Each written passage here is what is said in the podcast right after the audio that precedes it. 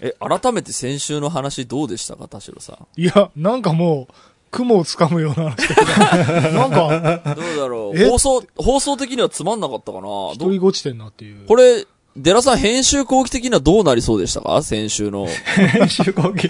えー、聞いたばっかだから、話したばっかだからな。うーん、そうね。でも確かに、いや、共感してくれる人も、まあ僕もそうですし、いるとは思いますが、あの、で、対策もそうだけど、本当に、もう独り言にしかなってなかったと。そっかやっぱそこで ちょっと議論に、そうね。ね、発展はちょっとさせられなかったか。だだって何を言ってもね、あの、それには、もうなんか対策は考えてきておりまして。あ、そうなのよ。だからね、発表会になっててじ、ゃ、じゃあごめんなさい。じゃあ、ちょっと一周またいであれですけど、どうしたらよかったですか？その最初の冒、最初の頃のちょっとこいやいや、だから、僕は僕なりには、あの、言ったつもりなんで、あねまあ、うん放送聞いてもらえれば、まあ、う、うん。対策のいくつかはあったと思うけど、そうね。その、まあ、実際この、次、未来に向けて、なんか明るい希望が見えたのかどうかだけでも知りたいんだけど。うん、これは僕ね、時間がかかるんで、言語化するまでに。でも、その、どうでしょう、その飲み会が戻ってくると、その、会話のスキルって戻っていくのかな？いや、でも、確かに俺ね、このコロナの影響も否定できないんじゃないかなと思って、一つの要素として。うんで。この緊急事態宣言解除して、まあ、酒出しますよとか言っても、まだ相変わらず時短だったり、そううんそのあとやっぱり大騒ぎはできないとかさ。そうね、行かないもんね。うんそう。で、なると、その、なんか一盛り上がりさせようみたいな、その、笑いの、なんていうの回しみたいなのよりは、はいはいはい。多分重要なその仕事の話とかして、で、短時間で解散しましょうみたいになるじゃん。そうね。で、やっぱその場においてさ、無駄にこう、酒の力を借りて、ココメディアンみたいに振る舞うタイミングがないんだよね。大きい声出してね。そうう。ん。で、なんか俺はここの席のヒーローだみたいな感じで、その、ねコメディアンになることもできないから、そうね。その影響も多分ね、あると思うんだよ。で無駄話をなんか極力減らすみたいな世界にはやっぱなっちゃったから。そうね。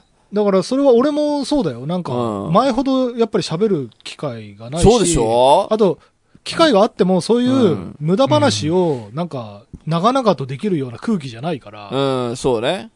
だからまあそういう話が膨らまないっていうのもあると思う。うん。その、田代さんはどうその、げん、なんだろう、会話でスキルが落ちてきた感じってない？それはない？会話スキル自体は多分ないけうど、んただあれが出てこない。なんかおすすめのバンドあります？みたいに言われた時に、うん。音は頭の中に鳴ってんだけど、バンド名が出てこない。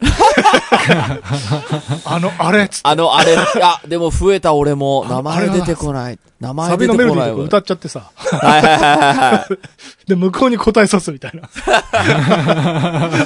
シャザム、シャザムとかに入れて答えさそう。そうね、これはね、とかでも、あれなのかなコロナのせいなのかしらね。コロナの影響も俺はあると思うよ。その飲み会ヒーローは減ったと思う。そうね。だ、んでも、今、もう飲み会ヒーローって正直時代遅れですよっていうことでもあるじゃんね。あ、そうそうだそう。からまあそこにもうならなくても当然いいわけだし、俺別にもともと飲み会ヒーローでもなかったけど、そうあとね、その、うん聞いてる側も、リアクションする側も、んなんか大爆笑とか、大声で笑いながら手叩いたりとかしなくなったんだよ。そうね。大騒ぎがとにかく、うん。しない方がいいっていう。いや、ほんとそう。だってこ声でかい人怖いもん、俺。だって。そう。だからね、場が爆笑で盛り上がってるみたいな店もあんまり見かけないもん。で、そういう店見かけると行きたくないし行。きたくないもんね。そうそう、そうなのよ。いや、時代にじゃあ合ってるってことかな。そうそうそう。だから時代ともリンクはしてると思うよ。う。ん。悩んでんの田淵くんだけじゃないかもしれない。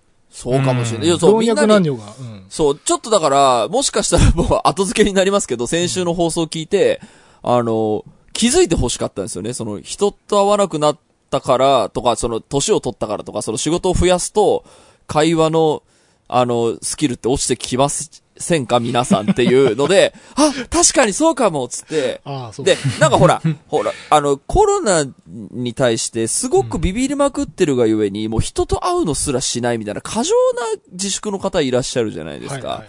僕、そこに関しては結構、あのーいかがなものかと思わなくもないんですよね。あの、たもちろん身を守るためには、その、もちろんそうなのかもしれないですけど、だったらもう、その、ねえ、外出たら車が突っ込んでくるかもしんないから出ないっていう理屈となんか一緒な。まあ、ね、まあだから別にコロナにかかっていいとはもちろん言いませんよ。ねうん。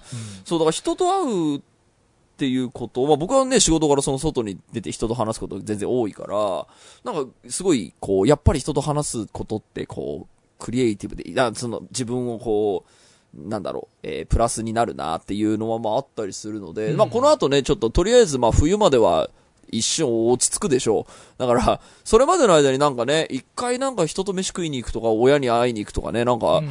やってみてほしいなと思いますけどね、その、これを当たり前に、あの、これまでの、この1年半の、その、悲壮な感じを当たり前にしないでほしい。これだから、話ずれますけど、ライブ界隈に関してもやっぱすごく思ってますね。うんあの、ライブ来ない、いやだって来たら危ないじゃんっていうのは、それは気持ちはわかるんだけど、その、それに慣れてしまうと、大切なもの、なん楽しいもの一個失いませんか？ライブ来てみませんか？キャンペーンを今、やるのが、まあ僕の立場なので、だからその対策してる人とか、あのワクチンも2本打った人とか、もうそういう人から少しずつその、なんていうの？あのそうそう。対策はしたまま、ゆうん。少しずつ行動は緩めるっていうのね。そう、忘れないでくれよ運動はちょっと今すごくね、いろんなところで必要だなと思って。だからその飲み会は、その大勢の飲み会は絶対やめた方がいいですけど、うんなんか、まあ例えばある程度ね、距離は取れますわとか、うん。まあ多分ワクチン打ってるし、うん。まあなんかここ1週間ぐらいは誰とも会ってないよ、みたいな人だったらまあ飲んでも大丈夫なんじゃないのっていう気は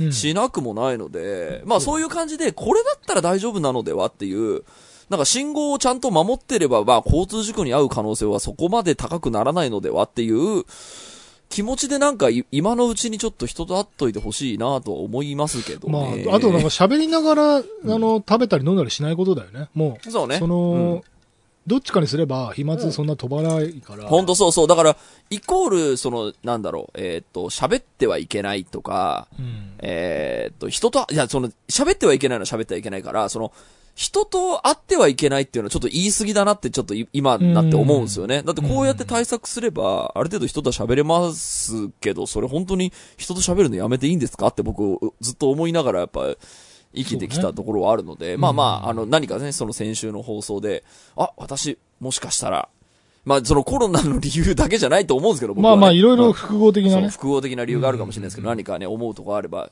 あの、遅くないのでメールくれればと思いますよ。いということで今週も始めます。はい。田代智和と。田淵智也のタッチレディオ。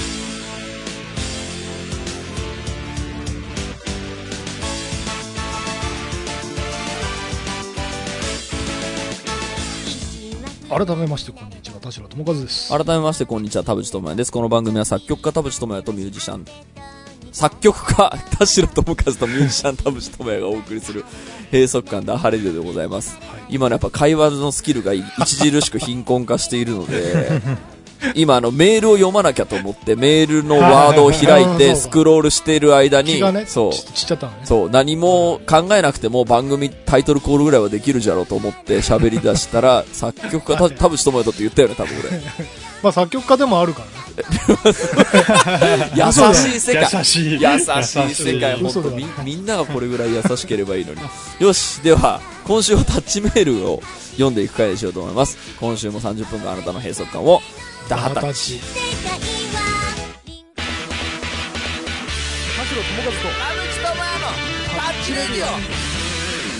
そうだ、あれ、男性名詞、女性名詞の、あの、リアクション来ていた。はい。そうですね。えっと、ユキックですね。大学でスペイン語を専攻しているものです。えーエンディングで男性名詞、女性名詞を持つ言語はどうなっているのかという質問があったので、私の知っている範囲でお答えしようと思います。えー結論から先に言うと、スペイン語では男性名詞語尾に O、えー男性め、えー女性名詞語尾に A をつけます。ニーニョとニーニャですね。はいえー性別に対する言及を避けたい場合は、アットマークを使うんだって。これは、O と A を組み合わせたような形をしているからです。なるほど。で、アットマークはもちろんスペイン語の文字に存在しませんので発音ができず、これは書き言葉でのみ有効な手段ですうんだそうです。で、えーと、その後もね、結構長く、あの、書いていただいているので、これどこ読もうかなえーと、えーアルゼンチンのスペイン語では、アットマークの代わりに X や E を用いることもあるそうです。あアットマークや X は発音上の制約があるのでき書き言葉でのみ有効ですが、E を用いた場合は発音もできますので、これは話し言葉でも有効であると言います。要は、ニーニョとニーニャの間にニーニェにしましょうっていう、なるほどうん。え、じゃあ、アミーゴとアミーガーの間で、アミアミーゲーアミーゲになる。っていうのがある。っていうのが、どうやらだからその、えっと、書き言葉、えっと、名詞レベルでもその男女を区別しないような単語を作りませんかという、えっと、動きはどうやらありそう。スペイン語圏にも。あと、えっ、と、もう一個あるのが、えっ、と、すごいね、興味深かったのが、あ、そう、これ。えっ、と、アップルパインですね。ヨーロッパに住んでるものです。はい。まだ聞いてます、だって。来たよかった、生きてたぜ。よ、すごいね、よくずっと聞いてるね、こんな日本語のラジオをよ。えっ、とですね、私の身の回りのジェンダー話についてですが、はい。えっ、と、私の働いてる業界はゲイの比率がとても多い業界で、学校でも職場でも日常的にそれを一つの、えー性として接してきました。特にカミングアウトというか明言はされませんが、接していたらなんとなくわかりますし、隠している人がほとんどいないので、彼らに特別な配慮のようなものはしたことがありません。英語は名詞の性がないので意識することはないですが、ゲイの彼ら、ゲイの彼らには he を使います。うん。だそうです。で、えっ、と、公の場では男性名詞、女性名詞はこれから気を使っていかなければならない時代になっていくのかもしれませんが、身近な日常のところで言うと誰も気を使ったりしてませんねという、そういうコミュニティにあの住んでらっしゃる、はいはいはい。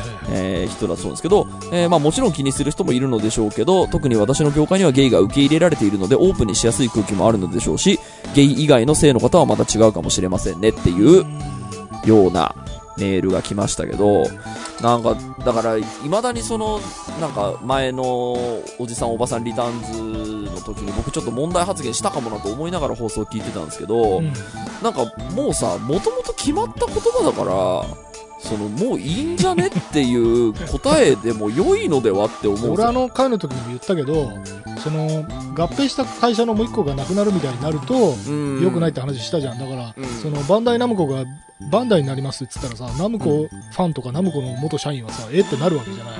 で、その、うんんマンとウーマンで、じゃあもう全部マンにしましょうってなると、やっぱりウーマンが消滅することになるから、もちろんそうです。まあ、もちろん、あの、僕は別に、あの、時代に物申すみたいな気持ちは全然ないので、あくまでの、こう、仮説としてね、あの、仮説じゃないや、その、家庭の話としてね、もそうこういうことで良くないってなった方が平等って、もしかしたらそっちの方が成し遂げられるんじゃないの？っていう気もする。まあ、あの、仮説ですけどね。まあそうね、まあ、まあちょっと難しいな。難しいですあのまだもちろんまだこれ、でも実際今まだ進行中だし、いろいろ。うん。あの、どっかに落ち着くってことはないと思うんだよ。ずーっとこれを繰り返しアップデートし続けるそうね。まま生涯を終えるので、そうね。我々は。我々はそうね。そう。で我々どこまでアップデートついていけるかっていう話ですよ。うん、そうですね。じゃあ、じゃあちょっとタッチメールを他のやつ読んでみますね。タッチネーム軽い文鎮です。えー、たぶ、田淵さん、立場さん、寺さん、ダハタッチです。ダハタッチです。最近大学院の進路が決まった大学4年生です。うんあと2年間学生を延長することになったのですが、これに伴って学生の分際でという言葉に対して違和感を持つようになりました。はあ大学生になりたての時は大学生エンジョイしてやるぜとバイトに没頭したりサークルでわちゃわちゃしたりと絵に描いたような大学生をしておりましたしかし22歳の年代になると価値観の違いが明確に出始めこれが欲しいあれがしたいなどと資金がかなり必要になる、えー方が出てきてえー方が出てきて今よりも効率のいい金銭の稼ぎ方をこの人は考え始めたんだそうなんですね。でそれが投資です。と、うん。えーハイブランドを買うためにお金が欲しいという人も多くそれを目標にする人はいると思うのですが個人的にそれはあくまで副産物であって私の考えとしては投資をしている人間に出会って価値観を教えてもらったり出た利益を学費に、えー当てたいと考えていますとしかし学生の身分で投資なんてと否定する人間は多くこれを賛成してくれる人間はほぼいないそうなんですね周りに。その多くは投資を自らしたことがなく分析もしたことがない。さらには失敗した人がなんで失敗した、え、なんで失敗したの、のかも知らずに、ただその事実だけを認識、えー認識して、投資イコール失敗のロジックを押し付けてくる人ばかりですはい。で、大学の友人にはクラウドファンディングですでに起業している人やすでに投資をしていて、就活をしなくても家庭を持てるぐらい収入がある、えー人もいますと。えーその文脈、その人脈でいろいろ教えてもらえる機会を設けているのですが、その度に行動力は高い方が得で、それが成功しても失敗しても早く行動する方がいいと思っていますと。私は日本の今後を見据えても仕事だけで婚約者や子供を養える未来を想像できず、むしろ仕事以外での収益は絶対に必要であると考えています。えーこのことから私は学生の分際でという言葉はあまり好きではなく、えー学生なのだから、えーチャレンジするべきなのではとむしろ考えています。えー投資も資金よりも、えー多くの損害をもたらすよりもたらさぬような投資形態を取ることを考えていますし、大学院で研究時間も当てたいので、長時間拘束されるバイトよりこちらで小金を稼ぐ方がいいと思ってます。そしてその利益で、えー質のやりくりをしているのに、えー学生の分際でと言われるのも腹立たしいですし、投資を始める前に、にも学生の分際でと言われるのも腹立たしいです。お二人は学生という身分についてどう思いますか？最後の質問は学生という身分についてどう思いますか？誰誰が言ってんの？だってそう誰がそう自分の周りの仲間にはそういう人たちがいるわけだよね。いる。だから成功した人もいるけど、その反対する人もいて、でも反対する人は投資をやったことない人たちなんですね。足引っ張りマン。足引っ張り存在。存在ね。その親とか、その何、年上とかってことなのかな？なんかその、まあ、同世代もいるんじゃない？同世代でもいるら足引っ張りたいじゃん。出るく打ちたいじゃん。でもね、その、まず、経験もない、やったこともないことを、頭から、頭ごなしに否定する人たちはいる。いるね。うん、なんかその、まあ、あとはやっぱり、うんと、嫉妬？嫉妬というかいや、嫉妬でしょうよ。だって、エルク打ちたいのよ。なんかその、足引っ張りたい人って、これ俺、結構前に話したよね。あの、日本人はさ、足引っ張りたいっていう、うんちゃんとエビデンスが出たっていう話したじゃんあーそうなんかどっかの国の調査で。うんやっぱりね、足引っ張りたがるんだよ、日本人は。うん そうね。データ上でも。そうなんですね。やっぱ海外の暮らし知らないけど、海外ではそこまでないんだ。そうそう。だから、足引っ張られそうと思ったら、あ、これは合ってるんだって思った方がいいかもしれない。もしかしたら。なるほどね。そうね。この選択合ってるから、嫉妬されてんだ。あ、そうそうそう。いや、結構本当にあの、ね、会社の社長、まあ、カンブリア宮殿の受け売りですけど、やっぱり、社員から反対されるっていうことは、多分成功する プロジェクトなんだっまあ、つって。これちょっと待って、一回、ちょっと補足すると、ケースバイケースだけどね。そちょっとの、もちろんもちろん。その人の話聞かなくなったら、聞かなくなるとそれはそれでアウト。ダメおじさんになっていくからね。そうね。あの、でも、僕、なんですかね、あの、投資に関して、あの、それこそ、あの、時間内問題もそうですけど、勉強する暇多分この後一緒ないんで、だけど、僕の目線で言うと、投資はした方がいいんですよ。絶対に。なんかその、例えばじゃあお金が入りましたとかね、そのいっぱいお金儲けられましたっていう時に、貯金するよりは絶対投資した方がいいですよ。まあ、あ違う貯金絶対いやいや、だから結局使わない金は、そうそうそうそう。埋蔵金なんだよ。そうそうそう。で、あと、貨幣価値もね、変わっていくし。そうそうなのよ。いや、だからそれは使わないんだったら何か使った方がいいだから僕の、あの世代でもやっぱ投資してるとか普通に社長やってるやつもいるし、よ。はなんかやっぱりそのいかにその貯金を、その、えっ、と、いかに、えっ、と、銀行からお金を借りて、それで多くの事業をやって人を幸せにするかっていう人もいるから、い。まあ、これ、ぜただ、その、やっぱり会社員とかとはまたちょっと違うけどね。あの、我々フリーランスとか、その会社経営者は、その、それが業務上の経費になるから、うん、お金を回す方法としてちょっとややこしいから簡略化すると、儲かってるお金をただストックしとくと、うん、法人税とか所得税がたくさん取られるだけでもったいないから回してるっていう意味でうん、うん、再投資するけど、うん、サラリーマンはそうじゃないと思うんだよ。サラリーマンの貯金とはちょっと考え方が違うから、そうかそうか。まあそこはちょっと、あの、うん。ややこしいからあんまり語らないけど、はいはい。でもそのフリーランスとかにとってはそうだよ。うん。その、結局その分税金が増えるだけなんだから、それだったらなんか自分のね、より良い未来のために再投資したらっいてことは。いいと思いますよ。本当にやってほしい。こんな、こんなまだだって二十何歩なんでしょ？早く投資の勉強した方がいいですよ。俺に教えてほしいもん。いや、だから失敗も早い方がいいんだよ。そう、俺に教えてほしい。投資のスキルを。メールをください。いや、これあの、インサイダー取引みたいになるなるやつはあ、いやいや、そういうう。法律をアウトするやつはいかないですよ。その、投資ってどうやったら、その、僕は今から投資を勉強する、えっ、と、時間もないので多分しませんし、多分はい挑戦することも多分ないでしょう。けど投資をした方がいいのは分かっています。なんかやってくださいっていう人がいたら僕はもう、そ、そいつに給料払ってでもいいから、あの、やってほしいもんね。ちょっと今大きく出ましたけど、大きく出ましたけど。あの、ファイそれ、あれだ、ファイナンシャルプランナーな、それ。あ、そうそうそうそうそう。いや、だから本当になんかね、銀行の人に話聞きに行くとか、やりたいはやりたいんだけど、うん。だから、やっぱ興味がないんだと思うんだよね。そうね。うん。でも興味はないけど、やっぱり世のためになることはしたいから、世のためになることってしょ、まあ、めちゃくちゃおこがましい話ですけど、ある種その投資をするとか所得を再分配するっていうのって、まあまあ、やっぱやりたいのよ。持ってるよりは。いや、俺もだからそう思って、俺、最近結構株とかやってるんだけど、それは、それこそあのコロナとかでね、ちょっとこう、飲食、あの、食べ物とかがさ、結構こう落ち込んだりとかしたじゃない、で、やっぱりちょっとこう、応援したい会社があるな、みたいな。でこのまま、そのまま潰れてほしくないしな、みたいな。会社の株を買ったりとかして要は自分が応援したい業種とか会社とかを、に投資して、うん。それこそ推しそうなん推しになんかするみたいな話と一緒で。そう、いや、ほんとそう、ほんと。とりあえずちょっとそれこいいなそぁ俺も分かんなかったからうん。一、回その損とか得とかじゃなくて参入しようと思って、えー、羨ましい。でも株って買うのそんな大変じゃないもんね。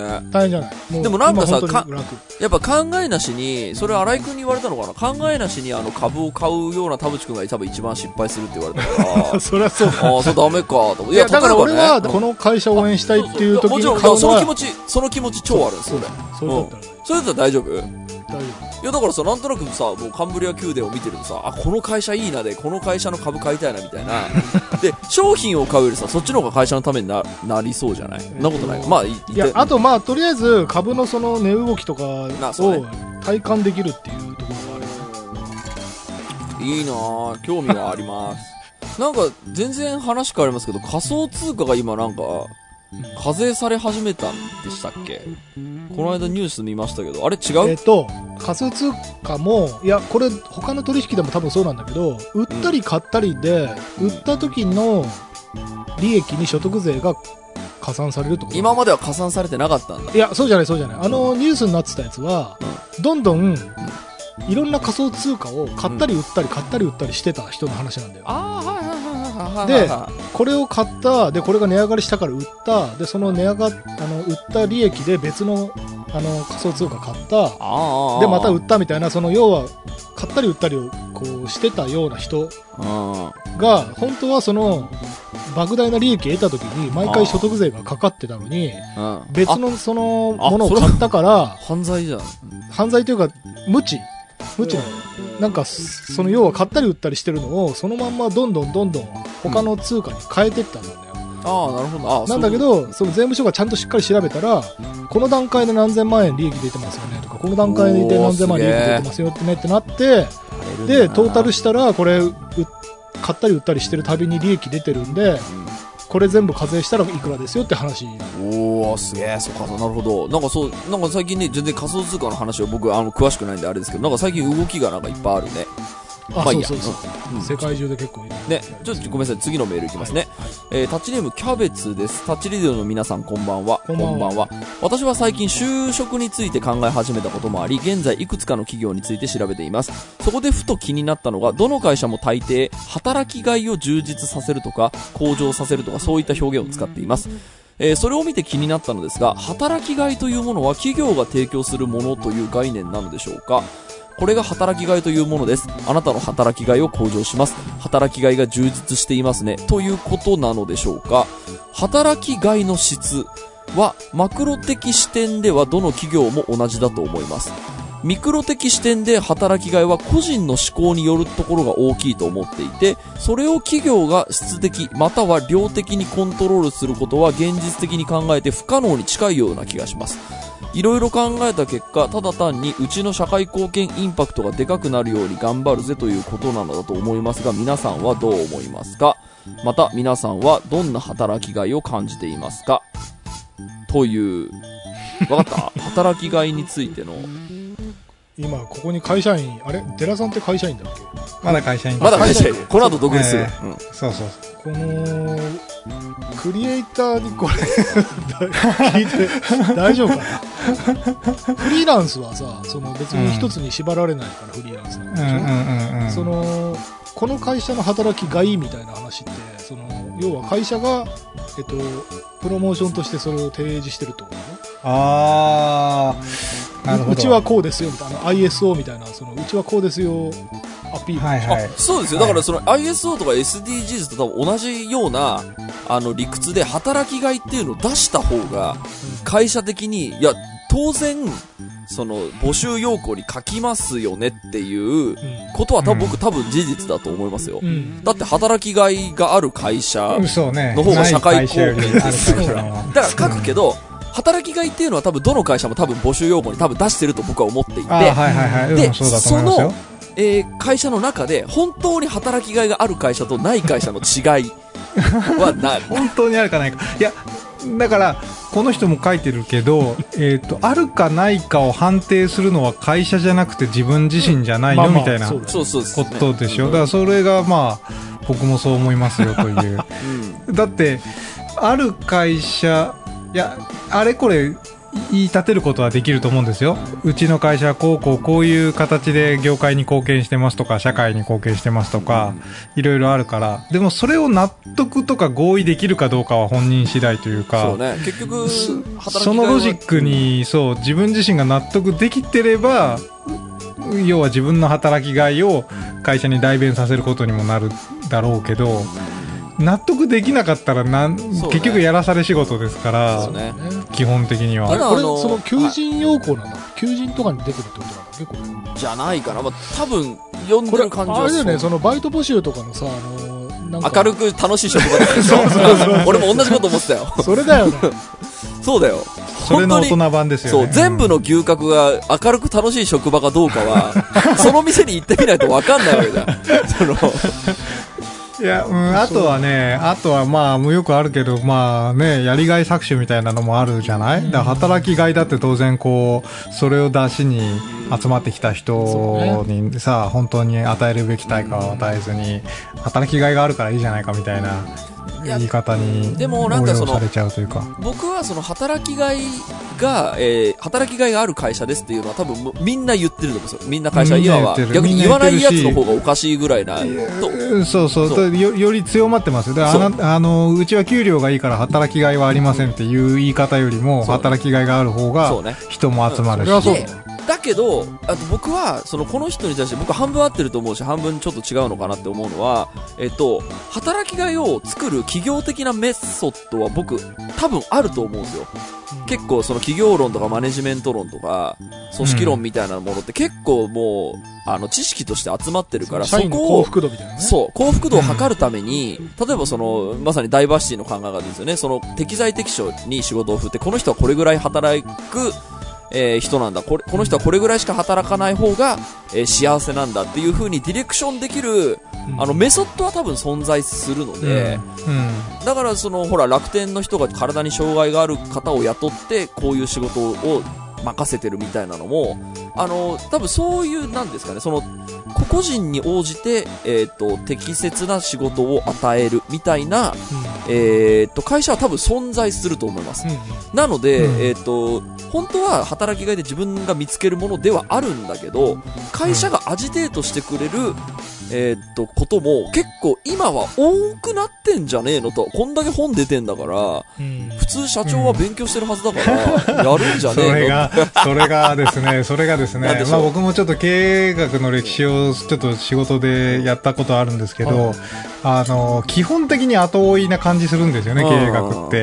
う。要は今いけてる会社はどうや、どうしていけてるんだろうかみたいなのを分析することによって、まさに今田淵君が言ったみたいに本がたくさん出出されることによって、それがいつの間にかまあ常識になっていくというか、うちもこうしようみたいになっていくと。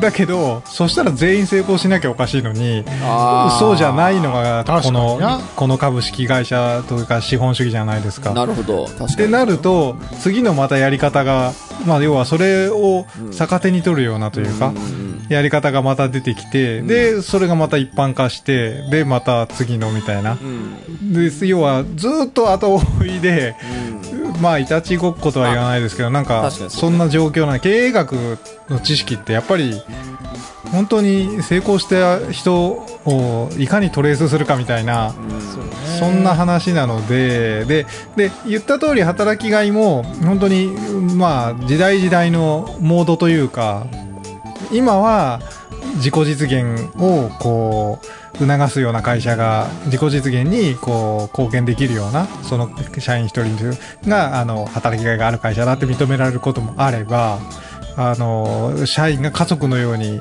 みんな仲良しでみたいなことが良しとされてた時代は産休取っても戻ってこれるっていうねそうねそうそうとかね、なんかまあ言ったらこういろんなものに対応してっていうのが今のモードではあるけど、うん。でもまあもしかしたら全然違うやり方でうん成功する会社が現れて、そうね。ってなっていくと、ど、うんうん。そう、どこまで行ってもやっぱ自分がこう、どこで落としどころを作れるかというか。だか、ら要は、その会社とのマッチングだと思うんですよ。僕だからそのすごい好きな経営者の中の人ら、あの、京都の百食屋のあの女性の店長うんは、やっぱりその、え、そんなに働かなくてよくないっていうので、あのビジネスモデルを開発した人。で、あの人が誰を救いたかったのかっていうと、やっぱ子育てをしているお母さんも働けるんですよっていう、その仕事も子育ても両方大事じゃないですかっていうビジネスモデルを提案した人なんで、で、その百食屋に入る社員の人たちは、そういう生活をしたら私は幸福度が上がりますって人だけが入ればいいと思うんですよ。うんもっと働きたいとか、もっと社会のために貢献したいんだったら別の会社でいいと思う。ううん、だし、えっと、会社ごとにやっぱり、あのーそのトップの人が、えっと、こういう、こえっと、こういう働きがい、こういうのが働きがいだと思いますけどっていうのは会社ごとに違って当たり前だと思うので、うんだからそれを、えっと、自分のマッチングが合う会社を選べばいいんじゃないのって思うので、だから募集要項には多分出てないですよ。全部働きがいって書いてあるから。うんだけど、その話を聞きに行って、その、運よく社長と話せるとか、まあ、採用担当の人と話せるときに、徹底的にリサーチする根性うん。持てば、あの、あ、この会社かも。で、まあ、うん。ね、選んでダメだったらやめりゃいいんだと思うんですけど、なんかうん、ちょっと話それますけど、僕、あの、なんだっけ、あの、刀の森岡さんすごい好きで、あの、はいはい。USJ のあの、ジェットコースターを後ろ向きに走らせた、はいはい。マーケティングの人ね。マーケティングの、の人がいいんです。あの人 P&G のマーケティング担当で、うん。えっと、USJ 成功させて、独立してうん今、あの、刀っていうマーケティング会社やってるんですけど、あの人は、えっと、一流のマーケティングをするためにはクソ時間をかけなければいけない人だっていうことを、ほんあの、本人は言ってる。うん。でも、本人はそこすごいコンプレックスなんですって。あの、例えば、その、田舎の遊園地を救うために、何かしなきゃいけないっていう時に、あの、その森岡さんという人は本気で3ヶ月山にこもるんですって。田舎の山で生活している気持ちになろうって言って、キャンプするんですって。で、そうすると人間の本能が出てくるから、えっと、あの、通りがかった鹿を殺したいって思うみたいな、その、そういうことを気づいて、これが、あの、人間が求めてるものなんだって言って、あの、田舎の遊園地を救うプランがようやく3ヶ月後に出てくるんだって。はいはいはいでも、その森岡さんが今、その雇ってる、そのマーケティングのプロたちは、えっと、僕よりももっと速いスピードで、えっと、いいマーケティングプランを、えっと、持ってる精鋭たちですって、めちゃでかい声で言ってるんですよ。だから自分よりすごい人ってこんなに部下にいますっていううん人をやっぱ平気でインタビューとかで言えるあの人ってなんかやっぱすごいな。でももちろんそこに入るとあの人のめお眼鏡にかなう人がそもそもすごい人たちだとは思うんですけど、なんかその、こういうのが、その、なんですかね、その働きがいの話に強引に戻すと、こういうのが働きがいだと僕は思いますっていうことをちゃんと、あの、明確に言語ができて、それでなおかつ、その、えっ、と、死亡している人が、あ、その働き方私も働きがいかもっていうマッチングが合えばそこが目指すべき会社なのかなと思ったりもします。うん。まあだから、会社がどう言ってるかの前に自分が何を働きがいと感じるかっていうことをまずは、まあ、考えなきゃいけないよねっていう。そうですね。でもう一個の質問のね、あの、ごめんなさい、長くなりましたけど、もう一個の質問の、皆さんはどんな働きがいを感じていますか？どこに働きがいを感じてるか。どういう時に働きがいを感じるか。だからそれは最初、うん田代さんが言った、僕たち個人経営者だからな、みたいな、あの、まあ人たちに対して、どん、働きがいとはな、何ですかっていう質問が来てるんですけど、えー、でも、すごい OB ほぼみたいになってでも。やっぱり、その、これは多分全員共通だと思うんだけど、自分の働きが評価されたり、認められたり、その、その時じゃないの？そうなんです。田代さんおっしゃる通り。私も同じこと。僕、僕の言葉で言うと、やっぱできちゃうことが認められた時なんですよね。だだから別にだから、一日で曲書いてくださいって言ったら書けるし、その、なんか、なんか、なんとなしにやってたことが、できちゃった。で、なんか一日で曲なんか書けるわけない。まあもちろん一日で曲書けって言われたくないですけど、あいや、だからそれ、れも、その、本当に、うんもっと基礎に戻ると、うその、一日で書けなかった若い時期もあったわけじゃん。あったあったあそった。うん。のいろんな成長を、これ、あいきなりハードル上げると多分若い人が、あの、ビビっちゃうから。ああ、そうだ。そうね、ごめんなさえ、い。俺一日で曲書けないってなっあ、ちゃうごめんごめんごめんごめん。そう、若い頃は一日では曲書けない。一日では曲書けるようになってきているから、うんその仕事がね、なんか、そうね。こう、肩の荷がそんなに重くなくなっていくというか、うん。でもその最初の一歩とか二歩ぐらいの時は、うんあのもちろん時間がかかったりかかった悩うん悩んだりとか苦しみがすごいたくさんあると思うんだけどでもそれがやっぱり実ってこうすごいいい仕事してくれたねって言われたりうんなんか誰かにいいものだねって言ってくれもらえるとかうん。なんかそれでモチベーションがこう維持されていくと思うんだよね。そうね。逆に言うともういくら頑張ってもクソ曲だねとかでクソ曲な上に売れないとかねうんそのいやどっちかじゃんそのやっぱりさまあクソ曲で売れたら最高うそう、売れてるけどクソ曲っつってあの、よくアマゾンで星一つとかつける、つけられることもあるじゃない。うんだから、やっぱり、その、何かしら評価されるって、その、他人でも知人でも、そうね。誰かに褒められたり、認められたら、やっぱり、それがモチベーションになって続く。モチベーションになりますね。だから、あると思うん僕だから今になって思うのは、その、何事もできたわけじゃないですよ。音楽の全てができたわけじゃない。そのうんベースができたとか、その音楽知識が超あったわけではない。だけど、これだったら、なんでか知んないけど、できちゃうし、あの、なんだろう、人から羨ましがられるし、うん。あれ？そんなにすごいこと？なんて思っていると、それが多分、あの、自分のやるべきことなのかなって思うと、うん、なんか社会貢献的には楽しくなってくるんですよね。うん。うんあ、これで俺人を幸せにできるんだって思うと、じゃあ頑張ろうっていうのがやっぱ、ねうん今働きがいにやっぱ繋がってきますね。え、デラさんは？デラさんは？働きがい。働きが、いや、やってて面白い瞬間は、やっぱり、なんでしょうね。その、全然最初考えてたこととは違うけど、きちんとまとまるみたいな。はいああ、なんですかね割とそっちか、その偶然の出会いというか。そうそうそう。いや、だって、自分でせん、もうわ、いや分かってるじゃないですか、やれることはう。んうんだけど、やれるからっつってやってただけじゃあんま面白くなくって、そうだ、デラさんは結構リアリスティックな番組とか作ってるから、割とあのドキュメンタリー作家的なそのそうですね。企画は立てたけどん。結論こうなったんだみたいなあそうそうそうそう。驚きに喜びを感じる。あ、そうです、そうです。なるほど、なるほど。だから、計画通り行くことはそんなに面白くなくってうん、逆にまあそれをやるのが仕事の人はガチッとハマって面白いっていう瞬間なんでしょうけど、なんかやっぱり、最初考えてたこと、最初考えてた時には全く思いつかなかったけど、なんかやってるうちにこうなってって、でもそれはそれで面白いな、みたいなはいはい。風な話を、でもやっぱりそこでやっぱ認められるというか、うん。あのそそれを面白がれる人がちゃんと面白がってくれてると、あのやってよかったなとかになるというか。のデラさんのそのいつもの仕事の風景って俺実はそんなに知らないんだけど、はいはい。なんか、はい。お前よくやったなみたいななんかあの番組よかったぞみたいなそういうし瞬間はあるあ一回だけ僕あの局内のあの表彰されたことがあってそういえば脳汁、脳汁出た。本当に表彰ですよ、えあの今今年の正月年末年始で、各チャンネルで一番良かった番組みたいな感じのやつで、日本のジレンマのなんか何年だったっけな、そう、のやつが、あの、ね、ね、年度、年末年始の、その、番組のえー、すごいじゃん。えー、何その、よくよくやったでしょ？みたいなやつ。よくやったでしょ、金一封、金一封。ここではやったな、みたいな。えー、すごい泣き。そう。えーすごいじゃんん。すごいじゃん。そうそういやだいやもうもちろん皆さんね賞を取ったりとかいろいろあると思いや、いますけどでも、表表彰されてる。表に出ない表に出ない賞ですけあど表あの局内のそういうのでなんか選ばれて。でももちろん別に自分が全てこうねあの一人で完成されてるわけじゃ当然ないので。うんそうそうそうそう。もうえでその時にあの脳汁がめちゃめちゃドバドバ出て俺は、その表彰されると超気持ちいいから今後も表彰される番組を作るぞとはならなかったんですか？そのな表彰に値す まあそれもタイミングとかねその、まあ並びのまあね強さとかあまあまあそれで競争じゃないですからね。それで気づいたモチベーションはあるんですか？その表彰されたえーと時に、ね、表彰されたのは結果として面白かったし嬉しかったけど、うん。だけどあのそれよりも番組完成した瞬間というあか、はいはいはいはいはいはい。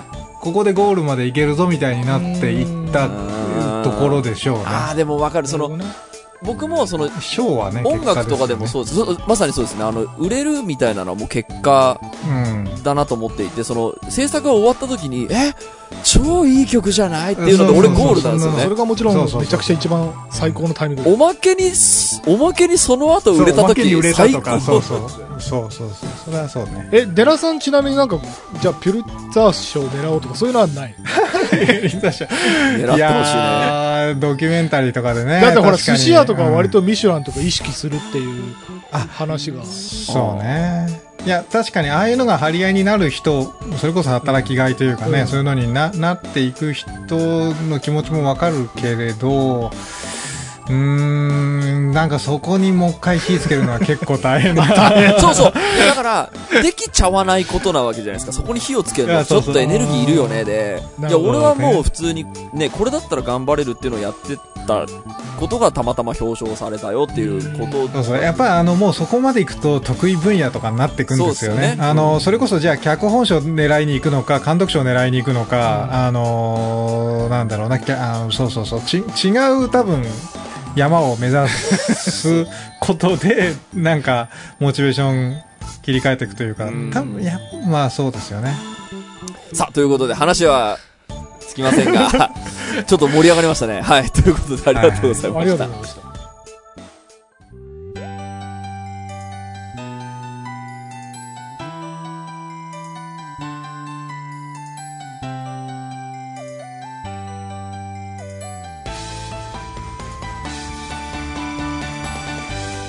グのお時間でございます。今週もありがとうございますありがとうございました。た番組のご意見ご感想ブログのメールフォームよりお寄せください。タッチピタに話してもらいたいこと大募集でございます、えー、e メールアドレスはタッチレディオアットマーク Gmail.com tacchiradio アットマーク Gmail.com でございます。オフィシャルツイッターの方もぜひチェックしてくださいということで、そう働きがいっていうのはね結構いや盛り上がったのもそうだと思うんですけどやっぱこうちょっといろんな紆余曲折あって今幸せに生きれてる僕らからすると教えてあげたくない？そのいやだからねこれね、でも本当にその就活から4、5年以内ぐらいまでの間って多分どこ行ってもペイペイとして扱われるからうん。このモチベーションでは多分ねその維持できないかもしれない。そうね。毎日が必死なそのまずサバイバルを生き抜かなきゃいけない時と、そのそうだね。3 4 0代のモチベーションの話はちょっともしかしたらズレがあるかもしれない、いや、だけど、その、例えばさ、その、い田舎に住んでたらさ、子供はいつなのとか結婚はいつなのって言われるっていうことに対して、いやいや別に結婚することが幸せじゃねえだろって、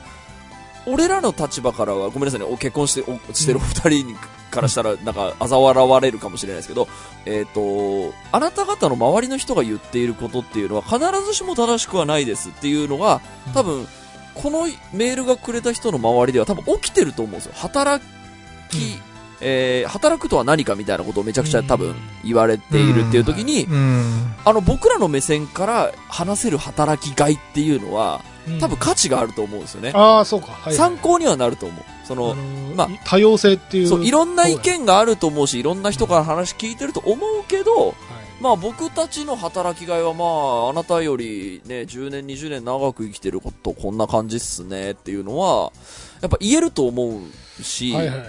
で、えっ、と、なんか、なんだろう、鵜呑みにはしてほしくないけど、参考にはしてほしいなってすごく思うんですよね。ね。やっぱそれで生き方間違えちゃった人たちとかが、もうさ、うん。僕も近くで見てきてるから、うん。なんかそういう人、うもう、生み出したくない、みたいなところがあると、いや、まあ、おこもうめちゃくちゃおこがましい話ですけど、はい。うんなん。かだ、なんか教えられる知識とか参考にできる一参考例みたいなのがあるんだったら、なんか全然やぶさかじゃねえなとは思う。まあ、でもこう、いろいろこう、それこそ仕事論というか、働き方論は、まあ、山ほどあるわけじゃない、もう、それこそ自己啓発も山ほどあるわけだし、で、なった時に、まあ、誰の話を聞くかっていうことで言うと、我々の話を聞くべきだとは思います。イエーイということだで、ってね。、ずっとね、ずっとラジオ聞いてんだったら、とりあえず誰、誰かに乗っかるしかないわけだから、最近ね、こういう、なんかその、人生の先輩のお三方に質問です系のメールがすごく多いので、うん。なんかね、救ってあげたくなっちゃうね。いや、そうそう、どうせすく、どうせ誰が言ったところでね、うん。あのー責任取らないと 思いますけど、あの、くじ引きみたいなもんなんで誰をね、信じるかみでもね、たいなところくじ引き。そう、今、寺さんのくじ引きってね、結構ね、俺はすごいうんいいなと思ってて、結局、運だと思うんだよね。うん、そうね。やっぱりね、縁と運とタイミングなんだよ。うんうんその自分の努力はもちろん前提とする、うんその自分が何もできない人だったらそのステージに上げられた時に何もできないから、そのステージに上げられた瞬間に何ができるかっていう意味では準備はしておかなきゃいけないんはいだけど、はいはいはいはい。でも準備してるからといってその番が回ってくるかどうかは運なわけだよ。そうね。うんいやー、そうね。そうだからあくあくまでその僕たちが言ってることを参考例として聞いてほしいですよね。その鵜呑みにしないでほしいっていう。あれちょっと今話変わりました？あれ？いやいや、その、いやいやいやいや。だからその能力とか得意なことは磨いておいてほしいんだけど、そううん。それが実る瞬間はいつか分かんないよとい。わかんない。そうそうそうそうそう。で、実る瞬間に向けてこういろんな機会を増やしていってほしいなっていう。そうだそうなるとなんか本当になんか例えばその嫌いな先輩がいますどうしましょうだってそんな仕事なら辞めちまえって俺たちが言ってそれで鵜呑みにして辞めちゃうとそれこそあのホリエモンに感化されて仕事辞めて独立した人 まあそれで成功してる人も多分いっぱいいるでしょうけど、うんあのなんかそういうリスナーはちょっと作りたくないので一参考意見として聞いといてほしいなとはすごく思いますけどねまあそうね。鵜呑みにはしないでほしいと思いますよ。はい。ということで、はい。来週からもよろしくお願いします。はい今週はここまでです。はい。お相手は田代智和と。田淵智也でした。また来週。